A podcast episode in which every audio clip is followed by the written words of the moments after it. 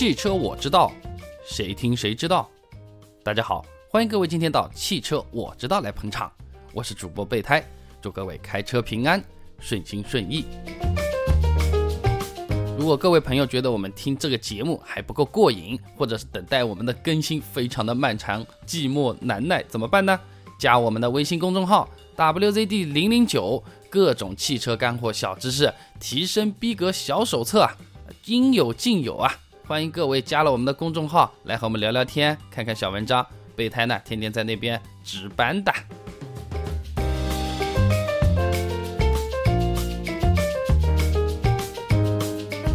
男性消费者选车的时候呢，考虑的往往都是这个车子，哎，马力、功率、扭矩、变速箱结构、悬挂结构、发动机压缩比，哎，等等等等这些技术参数。而女性消费者在选车这个方面呢，做到了史无前例的统一。他们啊，考虑的永远是执着于一点，是什么呢？外观，还有外观，以及外观或者是外观，呵呵，还是外观。以女性消费者的角度来看车，参数配置啊，它就是天书；口碑评价那就是浮云啊。这维修保养一边凉快去吧。一旦女性消费者深深爱上一款车，他们会胡搅蛮缠，他们会不可理喻，他们会编织出无数种理由来左右你的判断，他们会虚拟出无数种的价值来动摇你的坚持，哎，他们会极尽女性优势之能事来摧毁你的防线。他们会一步步妥善管理你的预期，最终达到他们的目的。哎，各位朋友可以参考一下双十一购物节啊。然而，这个庞大缜密、细致精美的逻辑轰炸，它的支点只有一个：外观，外观还是外观。今天这期节目，我们连线了一个来自微信公众号里叫做芭莎的女听友，她的思维进路啊，非常的典型，就是我们广大女性消费者买车时候的思维进路。下面呢，就让我们一起来听一听，买车的时候他都会怎么想。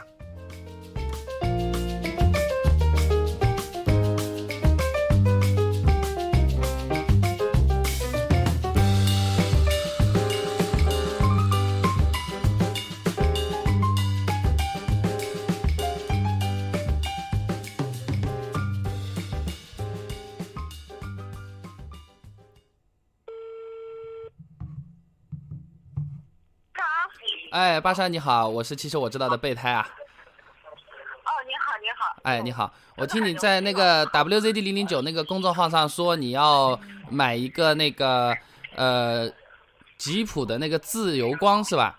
呃，你怎么会想到买这个车子的？喂，你这里信号不是很好哎。能听到吗？啊，能听到了，能听到了，你讲。啊，可能刚才手碰到那个我的那个喇叭了。我说我们计划呢，就是二十几万呢，就是买一个车。我个人呢比较喜欢 SUV。嗯。然后呢，我们家老公呢，他是考虑他日系车，他是一律不考虑的。嗯嗯嗯。日货嘛。嗯。然后呢，看了就是同价位的里面，我知道途观呃那个途观的性价比比较高，然后我们也去 4S 店看了。嗯。然后它现在只有一款，就是呃三十一万左右的那个车，其他都没有。嗯。然后。也是无意当中看到了吉普的这个车，哎，我觉得这个车蛮漂亮的。其实很，他们四 S 店人也推荐我们用那个指南者啊。嗯。但是我觉得自由客好像外形更能够贴近那种我喜欢的那种车的那种粗犷的线条。啊。所以呢，后来看了以后呢，我们不瞒你讲，我现在叮叮交了，但我心里七上八下的，因为我看了太多网上的评论说。这个呃胎噪也很那个很大了，然后那个动力又不够足啦，然后反正说的问题很多，我就心里确实直打鼓。那你定金也交了，合同签了，你这个车子也不能退呀。我们交两千定金嘛，嗯，是这样子的。反正如果说真的是不合适的话，我觉得也也这个钱也不算多啊。但是关键是。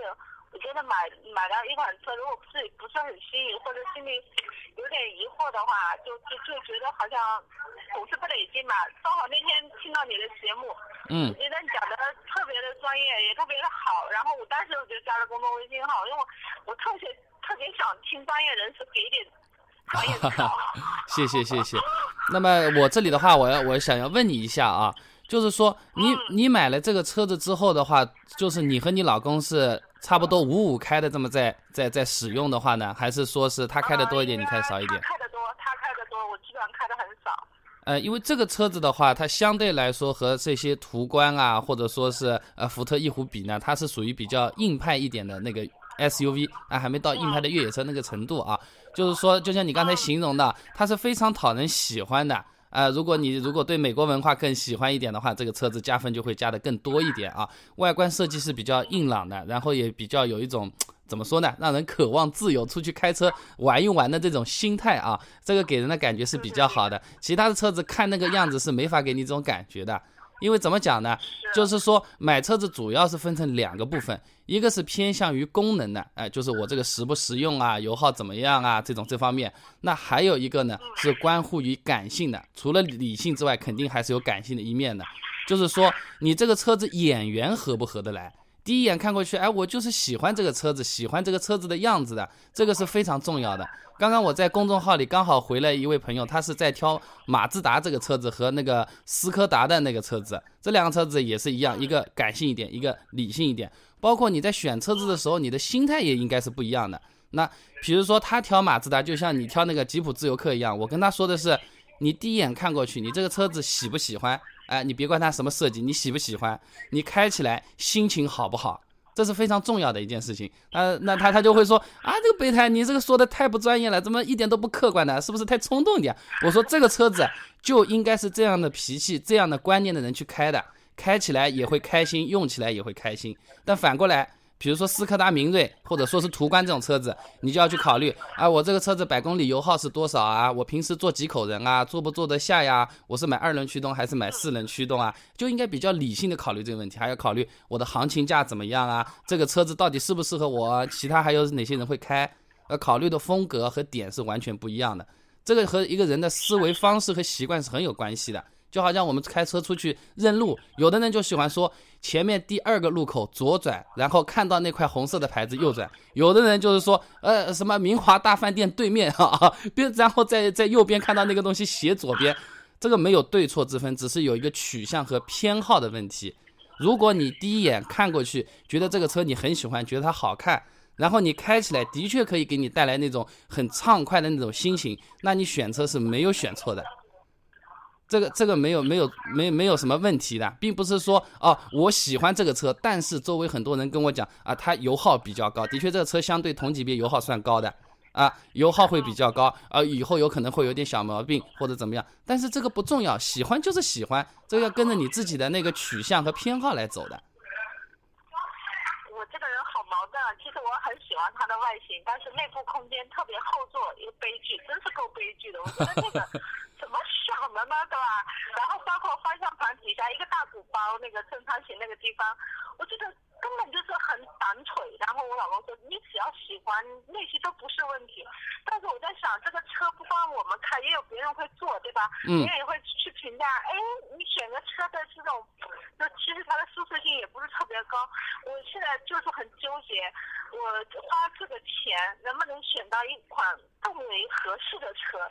就是我内是。内心真实的想法就是，如果它是 A，能不能有 B 或者供我选择？我现在就同价位里面的，因为日系车不考虑嘛。嗯。我觉得好像也没有什么车那个，所以我现在特别纠结。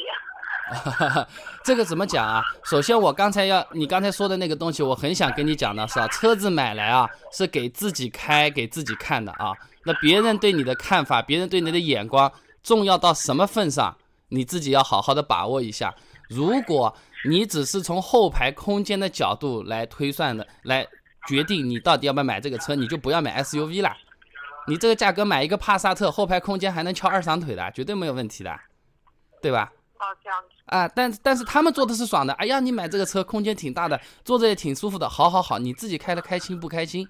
这个是很重要的，你自己真金白银把钱掏出来，是不是就是为了别人说两句？哎呀，你这车买的好，你这决定做的真棒，你又兼顾到感性，又兼顾到事业，对吧？没没没没关系的，这个是我们所有买车的人，就是一条必经的纠结之路啊，必经之路啊，你躲开了就通不过的这一条路。为什么呢？因为买车子了，你同样的价钱花出去，你买回来的东西的那个量是一定的，但是买回来那个东西你自己喜不喜欢，这个是要取舍的。就打个比方，呃，我花十块钱我买了十斤米回来，和花十七十块钱买了一个盒饭回来。呃，有的人就要十斤米自己拿回去烧，菜我家有；有的人呢，就一个盒饭吃掉方便，对吧？取向不一样而已。对，我觉得是是是，这个很形象。嗯，对吧？那么对你来说的话啊，首先一个一定要让自己喜欢，为什么啊？别人再次对你怎么一个看法，这个钱是你自己付出去的，好不好？车买来是你自己的呀，你这个是非常重要的一个部分，你千万不要忽略掉。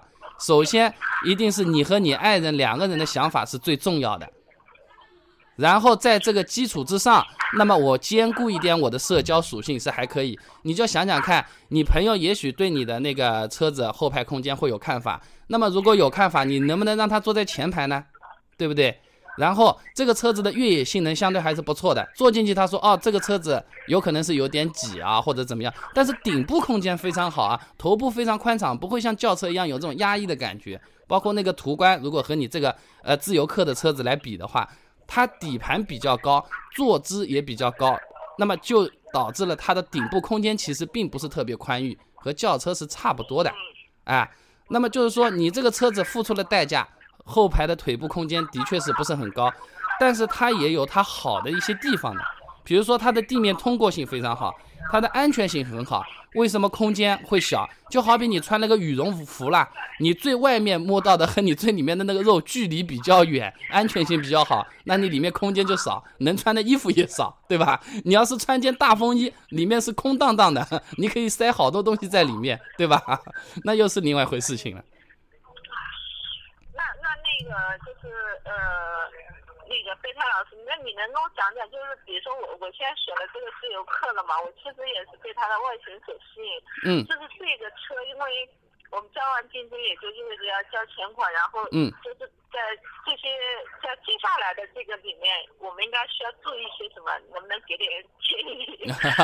这个呢，我在我的第一期和第二期节目里没有讲过，你有空的话可以去听一听啊。我这里跟你强调一些。因为我我的节目呢比较强调就是一个实用性，我讲的太专业，我们普通的消费者你无法检测、无法做到的话，那没有用的，对吧？最简单的，你到 4S 店去提车，你可以看车的表面的油漆啊有没有划伤啊，有了划伤之后，你要看它划伤的程度，你这小小的有一点那种。马上就能处理掉的呢，问题不是很大。你去跟他们讨价还价啊，或者送个保养什么的。如果是壳的比较深的，或者你觉得这个油漆其他几个面都很光滑的，就这个面好像波光粼粼的，有点像这种水波纹一样的，那有可能油漆做的比较差，是重新做过的。那你这个时候呢，就要引起警惕了，非常有可能就是说你这个车子是在移库的过程中，它是刮擦过碰过的，那么。你碰过之后，它到底是比较严重的情况，还是说是比较一般的情况，你不能判断的。这个时候，这个车你就不能急着提了，你要请专业的人士或者是懂车的朋友来给你做鉴定，给你做检查，这样会比较放心。啊，其实你说发动机听听啊，里面什么呃开一圈或者怎么样，一方面开不会让你开，听发动机是凭良心讲啊，我修车的我都不太听得出啊。那每个发动机它的风格、它的频率、它的震动都是不一样的。呃，让一个新手普通消费者去听这个发动机检查底盘的高度，或者说是呃检查这个轮胎的胎压，这个一般来说是不太现实的。你只能要求他们把检测完之后有一张表，就是那个 PDI 检测表，新车交付前的预检测这张表拿给你看。对对，有一个表格。哎，有一个表格要让他拿给你看，那呃这个表格上的东西你要对一下。那么说到表格，还有一个最重要的，在你。提车那一天最重要的那个表格叫做交车确认单，这个确认单是干什么的呢？就是说是一个交接的过程啊。我这个车子给你了，你看过外观没有问题吧？啊，没有问题，我打一个勾啊。我今天那个三脚架给你了吧？你看到了啊，有个三脚架，我打个勾啊。我这个车子备胎是放在你车子里面的啊，你看过了，你打一个勾。车子有两把钥匙哦，除了你刚才拿的那把，我还有把拿给你了，还有其他的，比如说什么说明书啊、保修手手册之类的。那么新车提车的时候非常容易特别兴奋、特别开心、特别激动，导致的问题就是啊，这个车子看看没问题的啊，很好的啊，我开走开走我就开走，那你就草草的签了一个字就开走了，这个会给你留下很多的弊端和以后日日后维权的这种隐患的，这个是千万要注意的。哦。哎，哦，那比如说我以前的那种客户，我以前几期节目也讲过这个事情。哎，在高速公路上开那个爆胎的，准备换回去一看，千斤顶没有的，那个那个轮胎都换不来，啊，然然后说不清楚了，那个跑到跑到 4S 店里，人家说你当初签了字的，我们是给你的，你自己搞丢了，你要敲诈我们还是怎么样？这个是一非常吃亏，而且气死人的这种事情，对不对？所以说，我觉得啊，你买这个车子，你第一眼看过去非常喜欢，然后在价格和经济方面你能够负担得起，并且你要实际的去试乘试驾一下，哎，经过这几个方面，你都觉得这个车子比较喜欢，能够接受的话，那这个车子是可以考虑的。我我现在好像是外观的喜欢大于所有的在驾乘当中就试驾的时候那些有一些不舒服感都被忽略掉了，所以我转过来想，就是心中就是疑惑嘛，纠结嘛。呃，怎么讲呢？因为大多大多数的呃女性车主的话啊，选车基本上都是会从美学的角度、外观的角度，哎、来来来选择一辆车。这个对车其实本身也是很重要的，而且很有意思的情况就是，往往就是外形设计比较好的车子啊，它的内在和机械结构设计也比较好。这个倒不是说是我们统计出来的，是你这一辆车，你投入这么多的研发精力，它就相对应的要把你的机械结构和外形设计全部都跟上去的，对吧？一般来说，哪怕就衣服，一般都是越贵的衣服越好看嘛，面料也比较好，对吧？面料差的，一般设计也好不到哪里去，这基本上都是这种风格。那么我这里要再给你一个建议啊，就是说买车的话，既然是你和你爱人一起买，那么你如果已经负责了这种外观方面的东西，那么机械结构、日常使用、维修保养，是吧？这些东西你可以和你的爱人去商量一下，你倒不妨问问他他是怎么个看法。哎，家和万事兴，不要因为一个车子啊，晚上你在在在床上这个丢枕头丢来丢去啊，这个也是没有意思的。他是说你只要喜欢，那些都不重要，他就是一句话。哦，那实在是太好了，说明他也非常的爱你，然后你也很喜欢，他也很支持你的喜欢，那其他什么都不重要了，这付了定金直接提车完事儿就好了。晚上搜了一下，就是嗯，这个价位的 SUV，我看那个自由客的排名也往后啊，可能它这个车也比较小众，就是喜欢的人也不多。然后我又看了以后，我就觉得，哎呀，是不是我们选的这个是不太是大家特别喜欢的这种？可能就自己喜欢，别人不喜欢这种，所以就很在意的。呃，这个我觉得啊，完全没有关系的，因为人呢都是有一个从众的心理的。我们也前面也有期节目讲过的，就是那个食材市场为什么老板买车都一样。这期节目就专门是讲的从众心理。哎，你买这个，那我也买这个；你买那个，我也买那个，对吧？那这个东西啊，呃，我那边讲的，我这里再讲一遍好了。这个韩寒讲过一句话啊，啊，他就说啊，这个。什么圈子啊，都是花圈啦，对不对啦？你最后面还是呃要跟着自己的那个感觉走，是非常非常重要的。呃，怎么讲呢？就是说，呃，车子或者说是衣服，大家会有一个跟潮流或者怎么样。那你说你们如果自己生了小孩，你会觉得我们自己的小孩不如别人吗？我还是爱别人的小孩胜过于爱我自己的小孩吗？纠结的那个那个就是纠结，所以我就想。就是说真话，今天打个电话就是寻求安慰和支持。啊，好的好，我努力安慰你，我努力安慰你，我全力支持你。因为本身这个车子我还是很喜欢的，呃，的确呢销量不好，它的销量为什么不好呢？就是我们国内的消费者的那个消费观和气氛啊，往往都是这样：首先，空间大不大；第二。牌子响不响？第三，性价比高不高，是吧？首先就要考虑这三样东西，考虑完剩下来的，大家都去买大众、买奥迪了。是是，所以这个纠结的就就是那个，而且那天我刚那天晚吃过了。那我再再给提供一个给你安慰一下的那个呃素材吧。那国内那个这个吉普自由客是卖的不是很好，但是更有品位、经济实力更强的美国人民很喜欢这个车子，这个车子买的很多。你虽然随不了中国的大流，但是你跟着美国美帝国主义的大流走，也不一定是坏事情嘛。而而而且而且很多网友在评价说，老美做这个车，特别山姆大叔做的这个车粗糙的。哎，就是一踏，知道吧？然后我自己看了一下，我我又感觉很认同他们。啊，自由客这个车子呢，你怎么讲？你只要开起来，觉得是有给你一种愉悦的那种心情，看着就觉得心情很好。那你买这个车子啊，是非常好的选择，而且是很难得的。因为大多数人买车，最后面要么向亲朋好友妥协了，要么向经济生活方面妥协了，都是。都是各种妥协之后综合出来的产物。它这个车子买来仅仅说是有一个功能啊，可以代步，可以拉货啊，可以是带朋友出去炫耀一下，做个生意。其实买这些车子，在我的眼里是看起来是非常伤感的，因为它不是真正的发自内心的喜欢一辆车，啊，喜欢这辆车，你和车子的沟通，你对日后使用车子，哪怕换车的那种理解，都是有非常好的正面的影响的，这是非常难得的一种感受。一一般人买车，尤其是男同志买车，很难有这种感受，我都是觉得非常可惜的。比如说你买一个宝马，买一个宝马车子，嗯，它动力挺不错，油耗也还可以，做生意出去我开个五系也是挺有面子的，或者怎么样啊？好，我就买个宝马吧。和买一个宝马很兴奋，很激动啊！我买个宝马，你看我踩脚油门，哦，就上去了，哦，这种感觉，哦呦，我这个的脸上的肉在往后面一个个的滚哦，那这种感觉是吧？那第二种人买了宝马，他同样的付出了一样的价钱，他所获得的幸福感和满足感要高得多得多得多。所以说，喜欢一辆车，要比这辆车合理、可靠、耐用等等要重要的太多太多了。不然的话，你要空间大，你去买个东风卡车，对吧？空间很大的，是吧？你什么东西都装得下，搬家都可以的，没有问题的呀。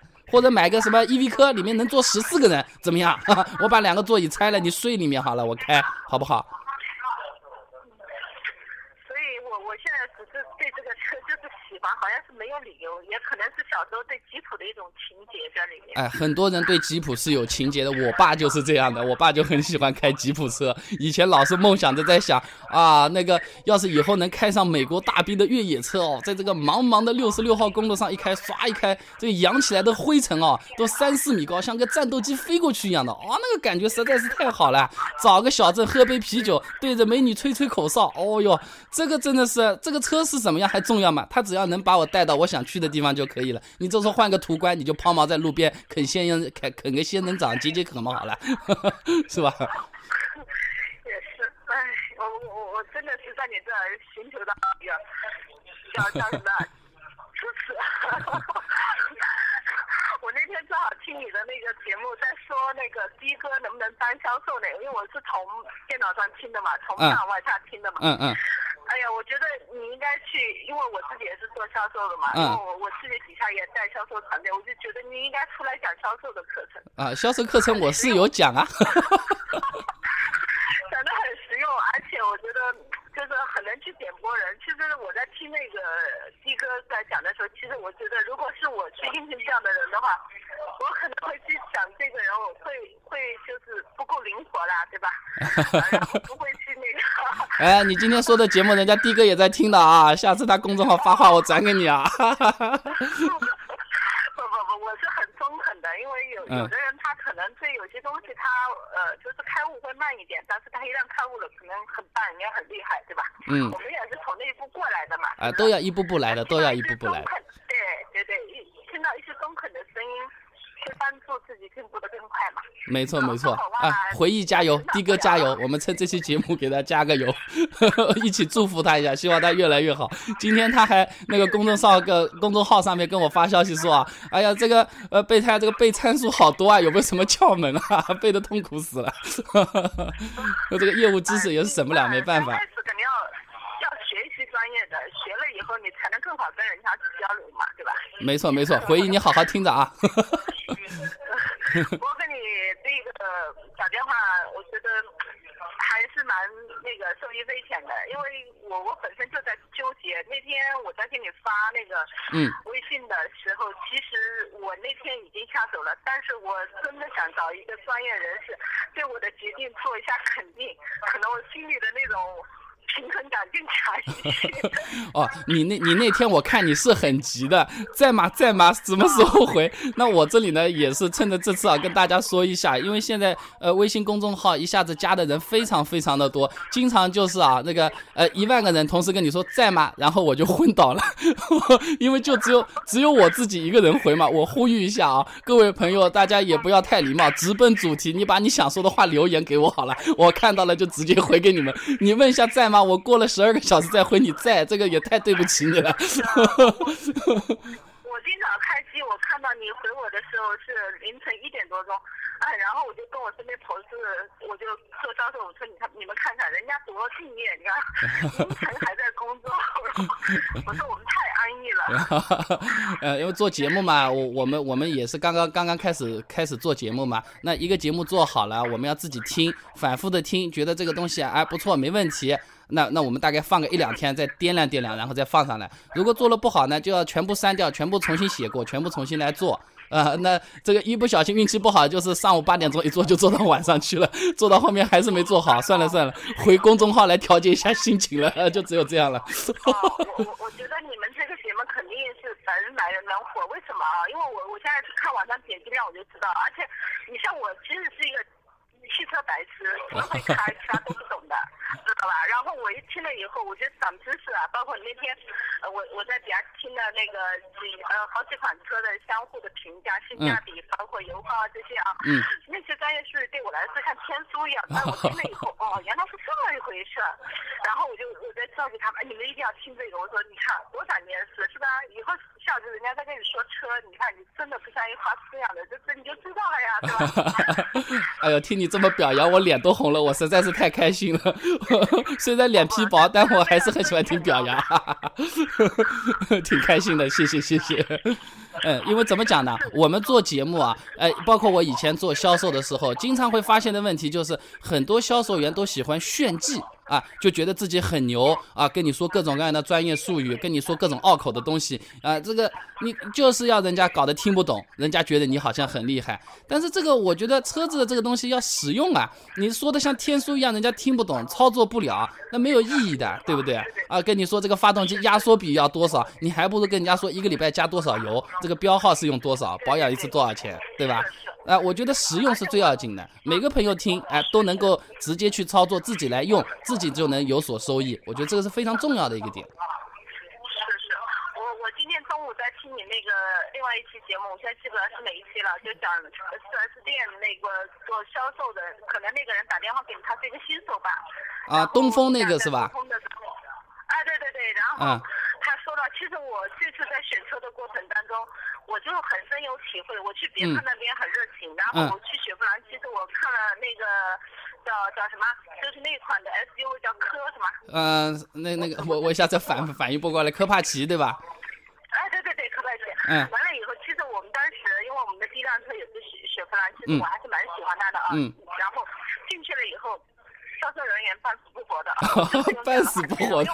也是做那个销售嘛。嗯。然后问他整车多少钱，他就说。十七八万吧，嗯，说那你给我介绍一下这个车吧，你自己看吧，说。然后我老公想继续问，我就给他使了个眼色。我现在想，我有钱买不到东西吗？嗯。哎，这样的，我说这个老板要是变得装了监控摄像，老板是不是在家要气得吐血？是吧？啊，血都吐不出来了，回流了。你说是不是啊？然后我们也包括这次卖给我们车的一个小伙子，嗯，他其实也是一个新手啊，我能感觉出来。但是我就觉得，就像你说的。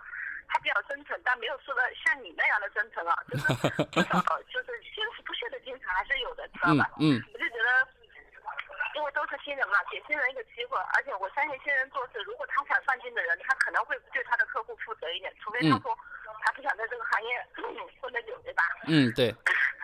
所以今天中午的那个节目，我我是跟我们同事一起听的嘛，嗯，因为我们这也做销售，我们也会去接待客人，嗯，那我们是不是有没有你说的那些细节的东西？呃，我真的觉得很受益匪浅，然后就觉得呃，我们其实生活当中做销售的时候，这些东西都应该去加进去，但我们都没有做到，知道吧？因为销售都是相通的嘛，嗯，对。我觉得你你现在的这个这个，我不单当一个汽车节目来听，还当一个 就是销售课程来听。哈哈哈哈哈！哎呀，我开心死了，开心死了。脸红了要命，我现在脸好热。错吧，也是给年轻人，特别是刚出来工作的人，一些真的是一些很好的建议，功德无量的。啊我谢谢谢谢。呃，的确，我现在也连线了好几次啊，我也在感觉，呃，我们的节目节目的话，这个这个思路也越来越宽广了。有些朋友跟我说，哎，求职应聘怎么做啊？还有处理情感问题的，我现在还不敢放上来啊，没想好，还还是还是比较多的，但我觉得也也也比较欢迎的。呃，呃，既然你说到你是做销售的，我就冒昧的问一下，你们是销售什么产品的？因为我也没见你怎么说我我是做化妆品的，啊，是做化妆品哪方面的化妆品啊？我们是就是代理的公司，嗯然后我们是要往加盟店这样子。啊在什么地方啊？是要下到江，我在江苏。啊，那我们做个小广告啊，那个在江苏要买化妆品的话，加我们微信公众号 WZD 零零九索要微信号码啊。可以可以，没有问题。嗯，那我我们汽车我知道会员是不是有特殊折扣的？呃，可以有，只要你介绍的。没有啊好的我也给你争取到。啊，好的好的好的，有你这句话我我就更开心了，感觉自己面子挺大的。啊，我们再回到这个车子来啊。嗯，这个车子上面的话，就是你把车子买回去呢，有几样东西是比较注意的，因为很多时候你如果周围有这种奇怪的老师傅会跟你说的啊，什么新车的磨合期啊，你不要开得太快啊，呃，油门要加的好一点啊，这种呢其实是一个比较大的误区，但是大家都特别愿意来相信这么一个事情。其实呢，事情不是这样的，那个发动机，尤其是现代技术上的发动机，在出厂的时候基本上都是做过冷磨合的这个一次操作的。呃，就是说你不需要新车那个车速啊，控制在六十以下。有的我以前有个客户啊，就新车买来很大一个车子，开了三十码，不敢开得快，堵在路上，那个看起来很狼狈的，完全没有必要。新车你哪怕开到一百二十码都是没有什么太大的问题的。呃，那怎么讲呢？不是说啊，这个冷磨钢完全是对车子没有损害，我也是从事事实的角度来讲，不是从技术的角度来讲。一般情况下，发动机的设计寿命是在二十年到三十年左右。你这么开呢，发动机的寿命它的缩短是比较快的。原来呢，有可能是能用三十年的发动机，现在被你一开呢，能开二十五年。那么有意义不啦？你觉得呢？你车子买来开要开二十年吗？你车子十年都开不到吧？我觉得一般都要换车子了吧，对吧？哪怕是设计二十年的车子。哎，你哪哪怕你是设计设计二十年的车子，我一开始发动机我就是开到两百码，开到一百八十码，哎，我二十年的寿命变成十年寿命了，但其实也没有什么太大的问题的，对吧？但是呢，倒不是说新车磨合期这个概念是没有的，的确有一些东西是需要磨合的，只是说刚才发动机很容易有人有误区啊。新车特别要磨合的地方呢，是你车子的避震。你的底盘的这种连接的这种预警的这种支架、底盘、副车架这种地方，还有你的刹车片啊、这这里相关的东西，就是说你开的快慢不会对你车子影响太大，但是你这种重油门、重刹车、急加速、急减速，在磨合期的时候是非常伤车子的，这个倒的确是需要注意一下的。还有呢，刚刚一开始磨合期一般情况下是。三千公里左右嘛，这个三千公里的时候啊，呃，之前的话最好不要那个让车里面放太多重的东西，比如说车里面坐个五个人，再放个四五袋米啊，再搞一个小冰小冰箱，这么去去搬家或者怎么样，这个呢增加的是你避震的负荷，因为车子重了嘛。那么同样碰到颠簸的路，它颠簸的幅度会更大，负荷会更大。那么如果你这个车子的话，你开过去路肯定不是平的，你每一个。避震，你一共是四个避震，对吧？你每一个避震它所负荷的那个能量和那个强度是不一样的，那会导致以后每一个避震它所的它的弹性、它的阻尼力度它就不一样。哎，这个这个的话，一轻微的话是没有太大影响，但是你新车这么搞的话，这个是差之毫厘、谬之千里的这么一个一一个情况了。就前期的话要注意点，不要重油门，不要重刹车，然后呢，就是说不要尽量尽量不要放太多的东西。那我们这里叫不要重载嘛，不要重载，东西不要放太多。哦，这个也对对对对，这个个确实就特别说人家磨合期这个，呃，有很多人都在跟我们讲，而且我还想问一下，就是、呃，北川老师，就是他他们说这个自由客的这个刹车啊，嗯好像比其他的要慢一点，是不是有这样一回事？呃，没有这个回事啊。呃，我我很好奇，就是说，呃，说这个刹车稍微要慢一点，或者刹车稍微要软一点的人，他自己有没有开过这个车子？呃，为什么呢？因为这个自由客这个车子，它的那个悬挂行程还是比较长的，因为它兼顾到一定的越野能力。其实啊，你如果在车子外面看这个车子从动态的加速到静止啊，它的车子轮胎其实已经刹住了，在静止的时候，因为它的那个避震的行程比较长，它还是有一定的车身会给你带来一定摇晃的那种感觉的。哎，这轻微的点头，就是我们通俗的说，那你这个时候就感觉好像，哎，我这么刹下去了，怎么好像还会再往前面去一点，或者是怎么样？这其实大多数呃兼顾舒适性的 SUV，它都会有这么一个现象，而且开得越快越明越明显，要感觉有可能会刹不牢或者怎么样。呃，但是呢，客观的讲啊，因为这个车子比同级别的车子呢是要稍微要重一点的。而且呢，它的那个刹车调教是前三分之一的那个行程踩起来的刹车力度呢是叫适中或者叫中等，后二分之一开始呢，它的刹车力度是非常非常的强的。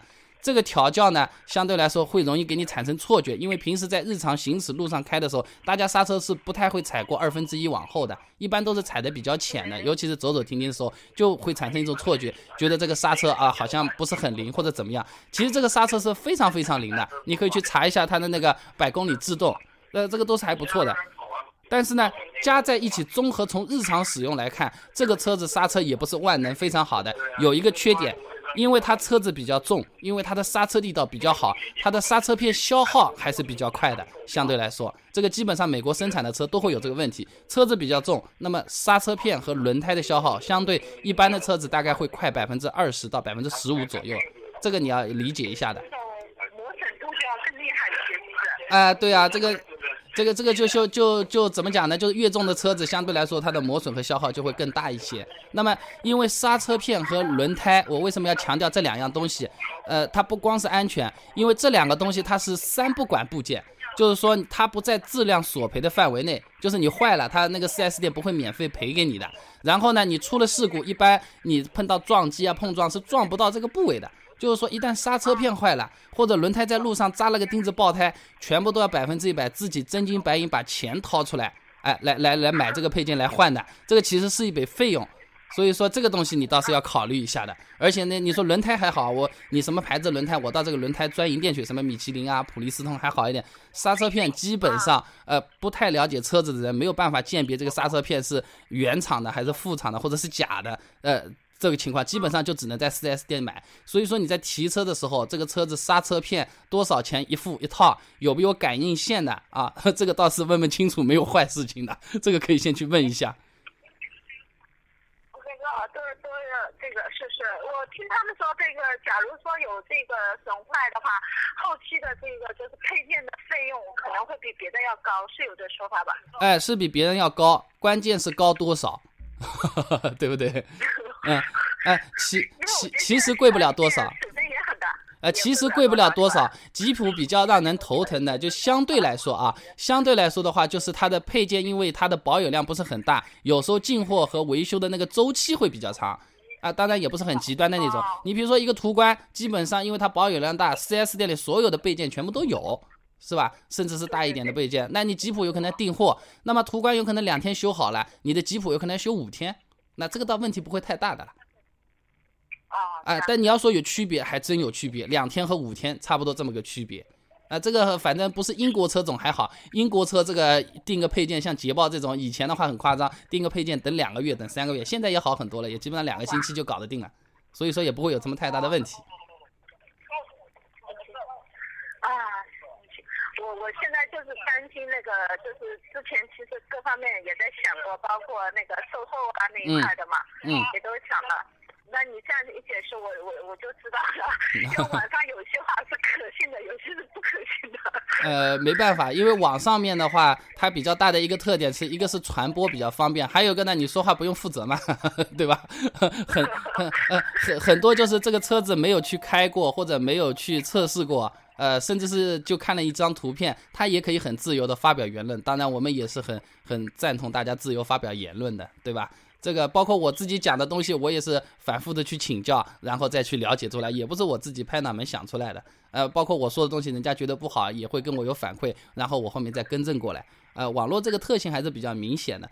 但基本上我说的那刚才说的那些东西呢，就是日常生活中你自己就能够有能力来判断我说的东西是对的还是不对的，耐不耐用，好不好使，这些东西你日常生活中都是呃每天都要打交道的。所以我觉得这些东西一方面好用，还有一方面我不怕别人说闲话，因为大家自己都能判断的。那些不开自由课的人，他说他再不好。我跟我没关系，像你这样买了去自己开的，我说的对不对？你一开就就就完事儿了，就明白了，对吧？一开便知，是吧？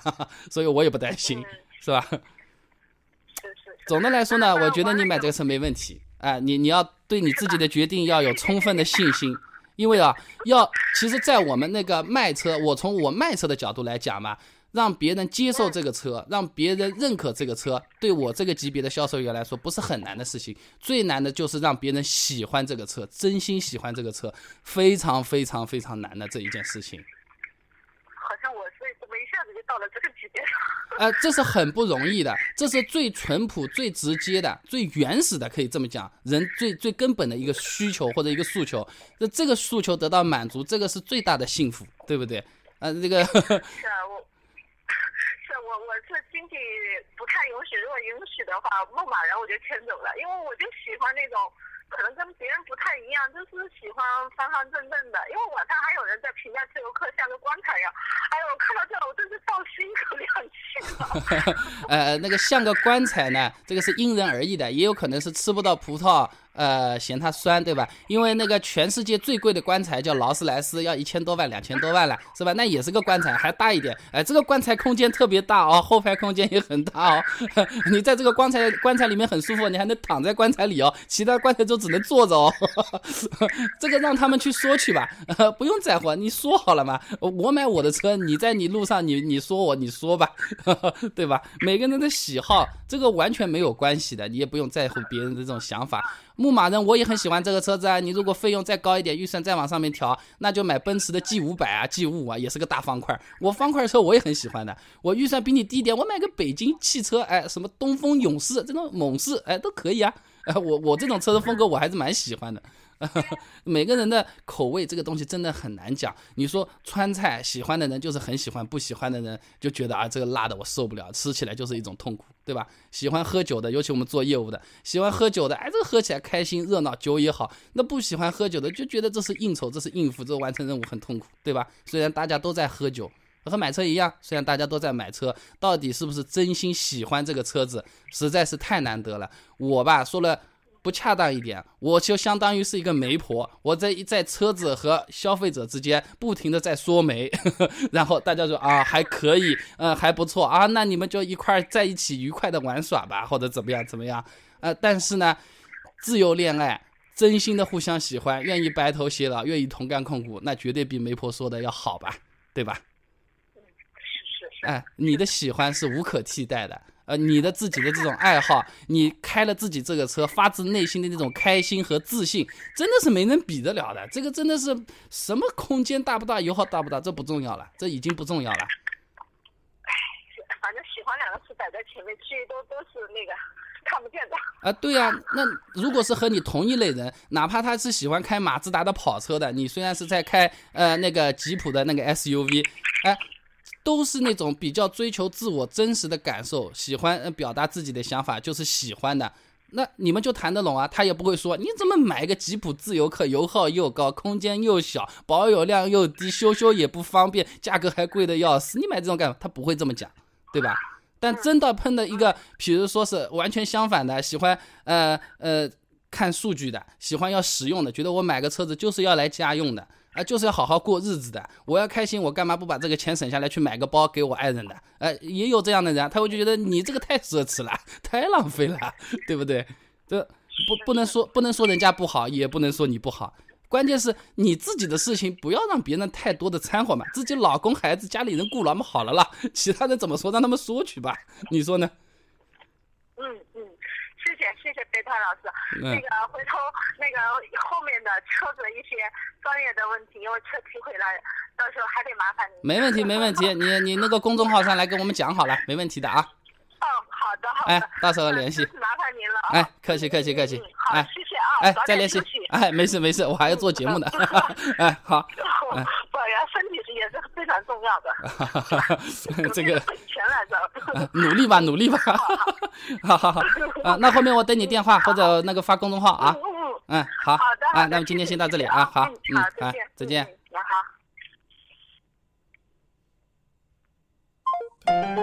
好。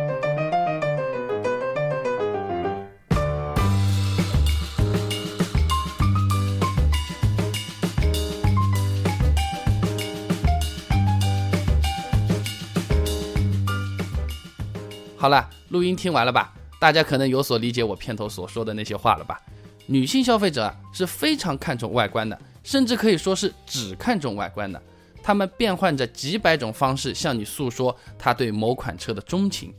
外观好看不好看导致的喜欢不喜欢，这是对于他们而言最重要的，甚至是唯一的考虑的点。而且我想补充一点，这车子啊是你付的钱，你自己付的钱。你自己的个人意志就应该占最终决定的最大的比重，旁人的评价和影响应该在最终决定里不占比重，或者是占很小的比重。简单的讲，就是我的汽车我做主，对吧？最后呢，买车子呢要耐心，备胎伴你左右，希望大家能够早日买到称心如意的爱车。如果各位朋友买车的时候实在是纠结，或者说需要一点鼓励或支持，不妨加我们的微信公众号 WZD 零零九。今天既然讲到女性选车这么个话题啊，备胎倒是在这里想和大家探讨探讨。这看了韩剧买三星 Galaxy、买三星 Note 的人很多，对吧？这来自星星的你一来，这个都教授也非常的红啊，呃，然后啤酒叉机各种流行，YSL 的包大家都会买。为什么这来自星星的你首席汽车赞助商梅赛德斯奔驰，它的车子好像没有想象中的那么红火嘞？关注 WZD 零零九，一起交流，一起知道。那么今天的节目就到这里，祝各位好运，再见。